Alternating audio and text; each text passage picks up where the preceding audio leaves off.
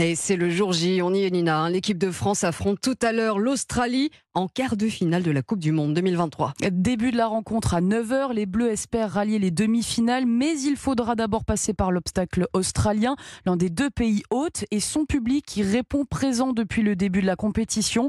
À Brisbane, 50 000 personnes sont attendues au Suncorp Stadium.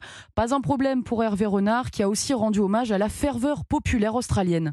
Pour ça qu'on fait ce métier, je vous l'ai déjà dit, contre le Brésil, dans le même stade, euh, il y avait 98% de Brésiliens qui ont fait beaucoup de bruit ce soir-là. Ça n'a pas empêché l'équipe de France de faire un, très grand match. C'est la beauté du football et la progression de ce football féminin qui, à travers cette Coupe du Monde en Australie, il faut féliciter euh, tout ce peuple australien parce que c'est une réussite et que demain soit de nouveau une belle fête. Euh, avec bien sûr un goût d'inachevé, mais ça c'est de notre côté.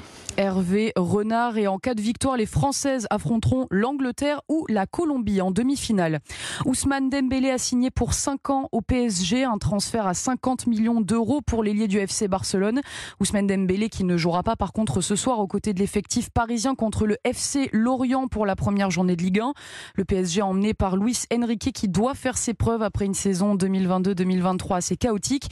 Et à 17h, ce sera l'OM face à Reims. En Ligue 1 toujours, Nice et Lille se sont quittés sur un match nul hier. Un score final, un partout. Le LOSC qui a égalisé à la toute fin du match sur un coup franc et la tête de Bafodé Diakité dans le temps additionnel.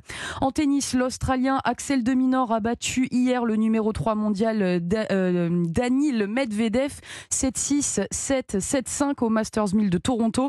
Il rejoint l'Espagnol Alejandro Davidovic Fokina en demi-finale. Deuxième test match pour l'équipe de France samedi du côté de Saint-Etienne au stade Geoffroy Guichard. La France retrouve l'Écosse une semaine après sa défaite à Édimbourg. Cette fois, les cadres sont de retour, dont le numéro 9 Antoine Dupont.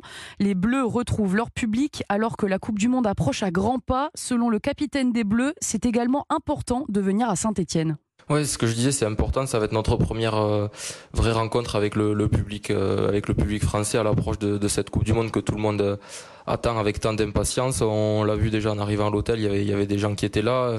De remplir le stade à Saint-Etienne, c'est pas anodin non plus, qui est pas une terre de, rugby à la base. Ça, a été aussi une volonté de, jouer dans différents endroits que, Paris pour pouvoir être au contact de, tous les supporters français, leur permettre de pouvoir venir jouer, voir jouer l'équipe de France et, et, on peut voir qu'ils ont répondu présent. Antoine Dupont, capitaine des Bleus, coup d'envoi du match France-Écosse à 21h05.